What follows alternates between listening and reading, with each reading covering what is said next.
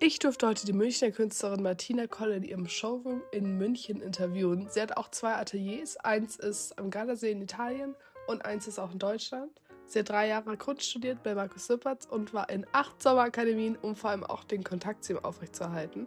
Es war super interessant. Ich bin teilweise echt an meine Grenze gekommen. Aber ich bin sehr gespannt, wie ihr das Ganze wahrnehmt und viel Spaß beim Zuhören.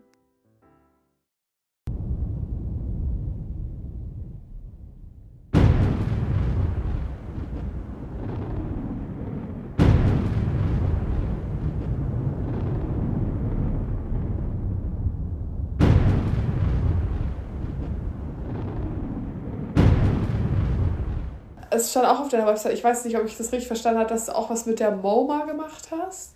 Die haben mich einfach, die haben eine digitale Ausstellung gemacht im MoMA und haben mich angeschrieben, ob ich teilnehmen möchte. Habe ich lange überlegt. Hm, nein, ich habe sofort gesagt, klar. nein, danke. Ja. genau, ja, nein. Das ist mir zu weit weg. Ja, ja. Nee, Ja. Das habe ich natürlich gemacht. Ja. Ah, cool. Und das ist ja eh praktisch digital. Dann kannst du ja einfach. Genau, genau. Die haben das ja auf so großen Screens äh, im MoMA halt präsentiert. Wie bist du denn zur Kunst gekommen? Also, du hast gesagt, du hast schon als kleines Kind gemalt.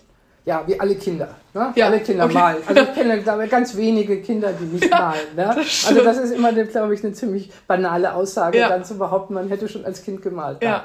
Aber ähm, ich habe tatsächlich viele Jahre nicht gemalt und Mhm. bin dann eigentlich durch Zufall wieder dazu gekommen. Wobei in unserer Familie, meine Mutter war eine große Kunstsammlerin Mhm. und hat uns Töchter also gnadenlos mit Kunst beschenkt.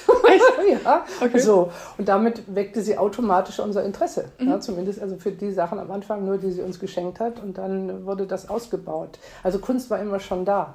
Also ich war immer schon von Kunst umgeben. Mhm. Ja. Wobei man als Kind das ja völlig wertfrei sieht. Ne? Man nimmt es wahr, es ist da, es ist Ja. immer da gewesen, aber man reflektiert jetzt nicht, weil wer da der Künstler ist oder was es jetzt eigentlich bedeuten könnte oder so, sondern man schaut sich einfach an, wie Ja. Kinder so gucken.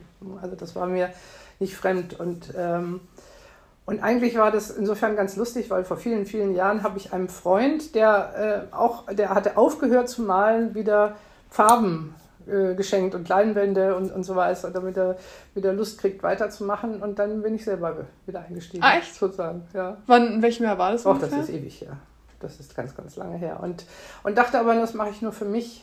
Mhm. Und habe dann relativ schnell festgestellt, das macht mich glücklich. Und du wolltest dann auch das mit anderen Leuten teilen? Nee, Okay. Das war nur für mich, Ja. sozusagen.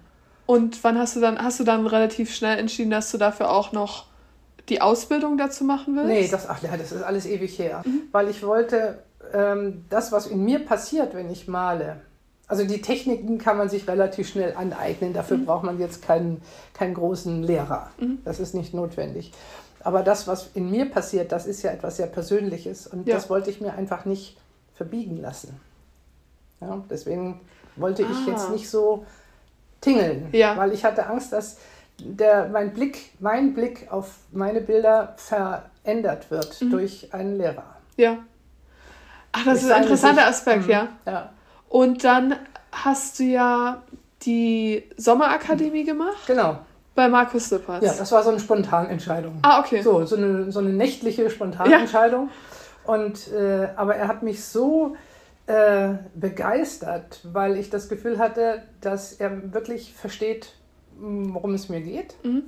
Und im Gegensatz dazu sogar noch äh, sehr viel weiter sieht, als ich es kann. Mhm. Also, dass, dass er, ich habe immer das Gefühl gehabt, auch die ganzen Jahre, dass er sieht, wohin mein Weg geht, den ich noch selber noch gar nicht erkenne. Echt? Ja. Und ähm, du meinst auch, dass er dich gefordert und gefördert hat? Und wie? Ja. Ja, mehr gefordert, sozusagen, klar. Ne? Aber er hat mich mutig gemacht. Und wie, wie lief das dann ab? Also, was dann irgendwelche Sachen, die er Weiter, gesagt hat? weiter, oder? weiter. Also, Ja. ne, also immer, er hat schon Druck ausgeübt, aber im positiven Sinne. Also Mhm. das, das, ihm, äh, das Banale ist ihm nie gut genug und hat er recht. Mhm. Ja, und das heißt, man muss in, in allem, was man tut, seine Grenze immer wieder sprengen, Mhm. selber. Das tut man natürlich nicht, weil es gemütlich ist in dem Raum, den man kennt, wo man sich sicher fühlt. Mhm. Aber er hat mich dazu gebracht, immer, immer ein Stück wieder über die Grenze drüber zu gehen. Und das hat dann meine Entwicklung natürlich sehr beschleunigt. Ja. Ja. Und als Außenstehende immer ein Stück weitergehen, wie kann man das jetzt verstehen? Also, dass du dann auch emotional ganz woanders warst, als du gemalt hast? Oder deine Technik irgendwie besser wurde? Oder du noch viel mehr gemalt hast? Nee, nicht die Menge, sondern ähm, also das Ergebnis, dass das Ergebnis nicht, ähm, nicht so ist, wie es es schon tausendfach gibt. Mhm. Ja, das ist, ähm, ist völlig in Ordnung. Also ich will um Gottes Willen das kann, da keine Lehre draus machen, das muss jeder für sich wissen. Aber wir hatten mal ein Gespräch, das war ein sehr großes Bild und er sagte, das ist doch schon ähm, in Ordnung. Und habe ich gesagt, nee, in Ordnung ist nicht gut genug. Und dann hat er sich so gefreut. Ja. Ja. Und dann hat gesagt, ja, dann, jetzt mal los. ja. ja, so. Und das fand ich toll. Ja. ja. Also wenn jemand auch nicht ähm, sagt, ja, da ist ihre Grenze erreicht und da lassen wir mal. Ne? Mehr Ja. wird das, besser wird es nicht oder so, sondern das Vertrauen. Also ich habe immer das Vertrauen gespürt, dass er denkt, dass da noch viel mehr machbar ist. Mhm. Ja, Du meintest, die ähm, Technik kann man sich relativ schnell aneignen. ja, also da gibt es heute so viele Möglichkeiten, Ja. also die Techniken zu lernen. Aber es hilft dir nichts, weil du, wenn du die Technik beherrschst, also du weißt, wie, wie man ein äh, abstraktes Bild malt, wie man Farben mischt und so, trotzdem musst du es im Endeffekt tun. Ja. Und hattest du da Vorbilder? Nein. Oder? Also natürlich die ganz großen, klar. Mhm. Ja, aber das, das geht automatisch. Aber ich versuche eben wirklich ich zu sein. Und ist Markus Sippertz auch ein Vorbild für Auf dich? jeden Fall. Er ist mein Lehrer. Aber nicht seine Malerei. Nicht seine So. Malerei. Nein, weil das macht einen guten Lehrer aus, Mhm. dass er auch möchte, dass seine Schüler richtig gut werden, aber nicht genauso wie, wie er selbst. Dann wäre man ja immer nur Kopie. Ja. Nein, stimmt. das ist nicht gut. Also ein guter Lehrer möchte, dass seine Schüler sich weiterentwickeln. Und du gehst wirklich Ohne ohne. Motiv an Ja. deine Bilder ran. Ja, immer. Und wenn wir jetzt natürlich ein Fenster in deinen Kopf reinschauen könnten, Mhm. wie bildet sich dann ein Motiv? Oder bist du da eigentlich ge- gar nicht anwesend, sondern lässt Im dich Grunde ja. Ich Okay. bin ein bisschen, deswegen male ich auch am liebsten allein. Mhm. Weil, weil, also wenn jetzt zum Beispiel an der Akademie, dann sind sehr viele Menschen um einen rum, es ist laut und so, dann versuche ich auch mit Kopfhörern, also die Geräusche zu, zu dämpfen und so. Mhm. Und dieses, oder male nachts, wenn jemand da ist. Ja? Ja, sehr gerne. Weil ich finde deine Bilder so schön. Weil Ich finde, äh, ich hatte mit Marie auch vorhin darüber geredet. Marie ist heute meine Assistentin. Ähm, dass wir finden, dass es alles immer so Happy Colors sind. Also irgendwie, es gibt so ein wohliges Gefühl. Also auf jeden Fall für mich persönlich, wenn ich deine Bilder anschaue. Ja. Da ist irgendwie alles immer so stimmig und ähm, bringt ein gutes Gefühl in den Raum. Das sagen übrigens ganz, ganz viele. Das kann ich überhaupt nicht nachvollziehen. Nein, überhaupt nicht. Aber ich finde ich spannend, ja. Viele Ja. sagen, dass ihr meine Bilder würden sie fröhlich machen, ja. Wieder ein Zitat. Meine Malerei entsteht aus der Emotion heraus und ich wünsche mir, durch meine Bilder die Emotion des Betrachters zu erreichen. Ich male voller Leidenschaft und abstrakt, denn was wäre die Liebe ohne die Magie der Fantasie? Also bedeutet das, dass du dann aktiv Gefühle verarbeitest in deinen Bildern? Oder wie das, Das du, glaube ich, nicht, dass man das tatsächlich ausschalten kann. Ja, Wahrscheinlich ist es so. Einbilden tue ich mir, ich würde es nicht tun. Ja. Aber ich glaube, ich befürchte, das ist so nicht. Ja, Ja. Natürlich male ich mich selber mit. weil das ist ja nochmal interessant, wenn so viele Außenstehende sagen, Happy Colors, die Bilder machen einem ein richtig gutes Gefühl und du wahrscheinlich aber Situationen hattest, in denen du auch mal schlecht drauf warst und dann gemalt hast. Ehrlich gesagt, meistens. Also. Trauer ist, äh, ist ein Riesenmotor bei mir. Mhm. Oder sagen wir Schwermut. Und- Aber, aber es ist trotzdem so, dass wenn ich male, bin ich glücklich. Und wieso malst du abstrakt? Weil ich denke, dass das ist, was ich am besten kann. Es gibt schon zum Teil so semi-abstrakte Bilder, wo du durchaus was erkennen kannst. Hin und wieder habe ich da auch Lust dazu, aber generell glaube ich, dass da Leute, also in, die realistisch waren, sehr, sehr viel bessere Künstler gibt als mich auf dem Okay. Gebiet. Also da, das, das ist, äh, da will ich mich gar nicht ähm, einreihen. Mhm. Passt nicht für mich. Und ich habe auch auf deiner Website gelesen, der Bruder von deinem Großvater, Helmut Kolle, Mhm. der, seine Kunst war, also diese Art war naive Kunst. Mhm. Ja, nö, nicht nur. Nee? Nee, Okay. war auch, der hat auch vieles Abstraktes gemalt und Mhm. hat auch äh, Porträts gemacht, alles mögliche. Der ist ja wahnsinnig jung gestorben, der war 32, als er gestorben ist. Und ist er dir ein Vorbild? Oder? Farblich auf jeden Fall. Mhm. Ja, farblich auf jeden Fall. Also mein Großvater hatte also von seinem Bruder natürlich jede Menge Bilder hängen und wie ich dann so ein kleiner Steppke war, dann musste man früher als Kind immer irgendwo warten, bis die Erwachsenen alle fertig waren, Mhm. so sitzend. Ja. Und weiß noch genau, da äh, war immer ein Bild. äh, vor dem ich saß. Das habe ich mir dann ganz lange angeguckt. Und das habe ich auch, das Bild. Ja? Ja, ist ganz schön. Und was sieht man darauf? Äh, ja, es ist ein, ein Abschiedsbild eigentlich. Man sieht einen, einen Totenkopf und eine Testamentsrolle und ansonsten ist es eigentlich wie so ein Stillleben. Also viele Leute finden das Bild ganz schrecklich, mhm. weil es traurig ist. Ja, klar. Aber ich finde es schön. Totenkopf? Du meintest vorhin da drüben ja. mit dem Totenkopf? Ja, genau. War das, hat das was miteinander zu tun? Nein, gar nicht. Ah, okay. Gar nicht. Ich habe so ein paar große, eine Serie gemacht, die ist auch noch ähm, am Wachsen von großen Köpfen, Face It sollen die heißen. Ja. Das ist gut. Ich habe immer gerne die doppelte, doppelte Bedeutung. Ja. Und äh, nachdem ich drei, vier Köpfe gemalt habe, habe ich gedacht, also die andere Seite gehört da auch dazu. Mhm. Ja. Und daher der abstrakte Totenkopf. Ja. Und den man nicht auf den ersten Blick als Totenkopf genau. erkennt. Ich versuche jetzt gerade zum Beispiel zu erkennen, und man sieht es ja nicht direkt, aber gibt es da jetzt Ähnlichkeiten mit dem Totenkopf? Nein, gar nicht. Nee, okay. Nein, nein. Also darum geht es auch nein, gar nein, nicht? Nein, darum geht es gar nicht. Ah, okay.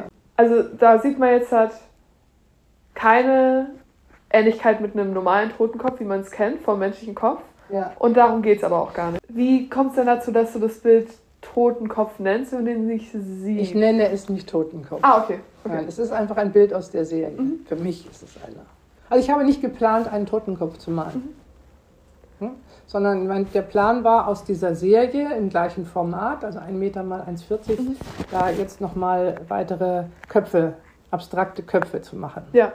Und, und dann ist er entstanden und ich habe mich dann natürlich während des Prozesses darauf eingelassen und habe gesagt, okay, das ist richtig. Und geht es dann um charakterliche Eigenschaften von diesen Köpfen? Für mich nicht. Nein. Okay. Nein. Tut mir leid, da ist nichts nee, nee, Psychologisches dahinter. Ich versuche es nur so nachzufinden, weil ich ja vorhin schon meinte, als du gefragt hattest, wieso ich das alles so mache. Ähm, weil ich eben versuche, wenn ich jetzt zum Beispiel abstrakte Bilder sehe, die irgendwie nachzuempfinden oder irgendwie zu wissen, wie man das jetzt lesen kann. Ja. Glaubst du, da gibt es irgendeine Art?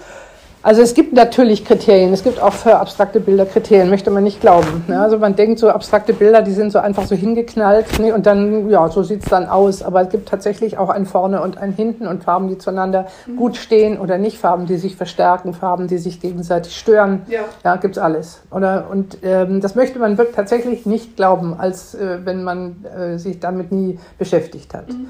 Aber die gibt es, die Kriterien. Also ich denke, das ist gar nicht wichtig. Der Mensch hat immer ein Bedürfnis, alles zu verstehen. Ja. ja? Du merkst es gerade bei mir. Ne, jeder hat das. Ja. Jeder versucht sofort irgendwo etwas Gegenständliches zu erkennen. Und das will ich ihm auch durchaus lassen. Ja? Also, aber es ist nicht wichtig, weil ähm, wenn du ein Bild längere Zeit hast und immer wieder anschaust, dann wirst du sehen, dass du immer andere Dinge drin siehst. Dinge, die du vorher noch gar nicht entdeckt hast. Dann ist ein Bild richtig gut, wenn das passiert. Wenn du natürlich, wenn das völlig klar ist, dann ist es mit der Zeit mhm. zwar vielleicht schön, aber langweilig. Ja. Also immer wieder kommt irgendeine Stelle raus und du denkst, hm, das habe ich noch gar nicht gesehen, das Rosa da hinten oder so. Ne? Also in dem so. Sinne. Und ich habe, ich weiß, ich habe mal ein Bild verkauft und da hat mir dann der Käufer lange erzählt, was er in diesem Bild sieht. Das fand ich sehr spannend, denn mhm. ich habe es nicht gesehen, was okay. er sah. Und was war das? Das war, er sagte, er sieht, ein, er sieht sich in einer Höhle sitzend und schaut nach draußen. Echt? Mhm. Ach, das ist ja interessant. Ja, und diese Assoziation habe ich definitiv überhaupt nicht gehabt. Ja. So. Ja. Aber es ist okay. Ja. Denn, denn das fürs Verständnis eines Bildes, wenn man das überhaupt haben kann oder haben soll. Ne? Also ich glaube, das ist, du fühlst dich einfach wohl, schaust es gerne an und beschäftigst dich damit. Es passiert etwas bei dir, ein, ein Wohlbefinden. Also vielleicht anders gesagt, also meine Mutter als Kunstsammlerin hätte sich nie von einem Bild getrennt. Mhm. Also die hätte eher weniger gegessen, als dass sie sich von einem Bild getrennt hätte, weil die waren ihr wichtig. Und zwar nicht des Wertes wegen, sondern weil sie sie so gerne hatte. Und das ist für mich, wäre für mich auch ein, ein Ziel, dass jemand meine Bilder einfach furchtbar gerne um sich hat. Das heißt, letztendlich geht es auch gar nicht unbedingt darum, dass man da jetzt was direkt sehen muss oder verstehen ja, muss, sondern es ist auch in Ordnung, einfach nichts einmal zu Absolut. verstehen. Absolut, denn es, die Wirkung hat es trotzdem. Mhm. Das ist total interessant. Du merkst, wie ich so ein bisschen am Struggle bin. Also sehr gut, weil es jetzt anders gelaufen ist, als ich es mir vorgestellt hatte. Aber gar nicht jetzt im schlechten Sinne, weil ich finde es eben cool, weil so kommen wir ja immer weiter. Das ist dann gut, auch von dir zu hören. Es ist auch in Ordnung, es nicht zu verstehen und man weiß, dass man was fühlt, aber es muss jetzt gar nicht unbedingt ein festgesetztes Motiv dahinter stecken. Ich würde es gar nicht so kompliziert machen. Okay. glaube Ich. ich glaube, es ist wirklich eine. Die Emotion entsteht meiner Ansicht nach automatisch, ob du sie als Emotion wahrnimmst oder nicht. Ja. Malst du da hier auch dran? Die Räumlichkeit, nein. Ah, du malst hier gar, Gar nicht. nicht, nein. Ah, ich dachte mir schon, es riecht ja gar nicht nach Farbe. Nein, nein, weil ich entschieden habe, jetzt zumindest für den Moment ähm, hier nicht zu malen, weil immer wenn jemand, ehrlich gesagt, in einem Atelier sieht es aus wild. Ja. Ne? Weil wenn ich am Malen bin, dann sehe sowohl ich wild aus, auch alles um mich rum. Nicht? Da stehen dann 50 Farbtöpfe und äh, das muss dann schnell gehen und da also ist alles andere als geleckt und ordentlich. Und wenn dann jemand kommt, dann muss ich erstmal aufräumen lange. Dann habe ich gesagt, so das mache ich jetzt nicht mehr. Jetzt ist es aufgeräumt. Wenn jemand meine Bilder sehen will und rumwutzen, Ah, tue ich woanders. Ja. Mhm. Ja, du siehst ihn hier. Ah, Ne? Da, praktisch am Profil, ganz leicht. Und dieses zum Beispiel, also ein Riesenthema von mir ist Freiheit. Mhm. Ja? Freiheit ist einfach unser größtes Gut. Mhm. So. Und Freiheit ist immer innen drin. Ja? meinst du auch nach dem Motto, die Gedanken sind frei? Ja, das ist jetzt ein bisschen blöd, aber, aber deswegen heißt diese Serie da, da hinten äh, in sich frei. Ja, weil ich glaube, Okay. dass wir, das, da habe ich auch ein NFT gemacht von dem, da wo es atmet.